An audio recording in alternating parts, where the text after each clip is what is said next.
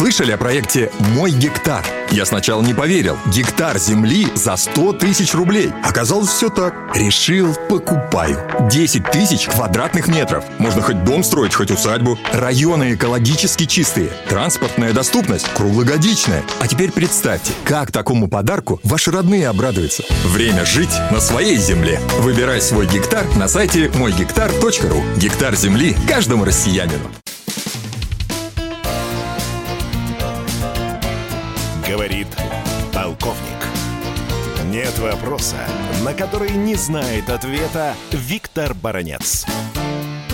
Министр обороны Украины Алексей Резников частенько напоминает мне задиристого сопляка в подворотне. Когда пацаны из соседнего двора предупреждают его, что могут надавать тумаков за дразнилки, он начинает звать на помощь знакомого дядьку. Вот такое сравнение возникло в моей голове, когда я только что прочитал интервью Резникова в Financial Times. Глава оборонного ведомства Незалежность сильно обижался на НАТО, того самого дядьку, и даже, о, невиданный случай, критиковал его, нес по кочкам. Военный министр Украины разнес пух и прах стратегию, в кавычках, непровоцирования в отношении России, заявив, в частности, что она кавычка открываю, не работает и никогда не будет работать.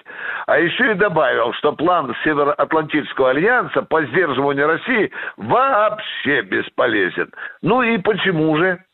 Для подтверждения своей позиции министр Резников вспомнил события 2008 года. Тогда Россия, по его словам, якобы помогла Южной Осетии отразить нападение Грузии после того, как Франция и Германия заблокировали вступление страны в НАТО, то есть Грузии. Ну и какой же вывод по логике Резника из этого следует?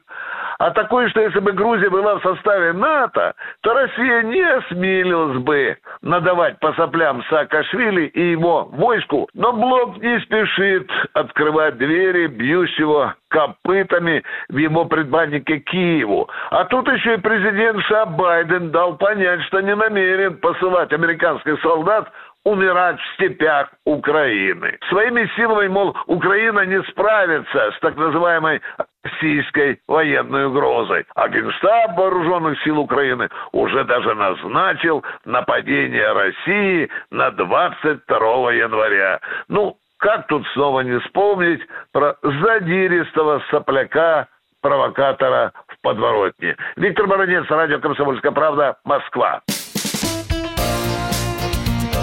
Говорит полковник.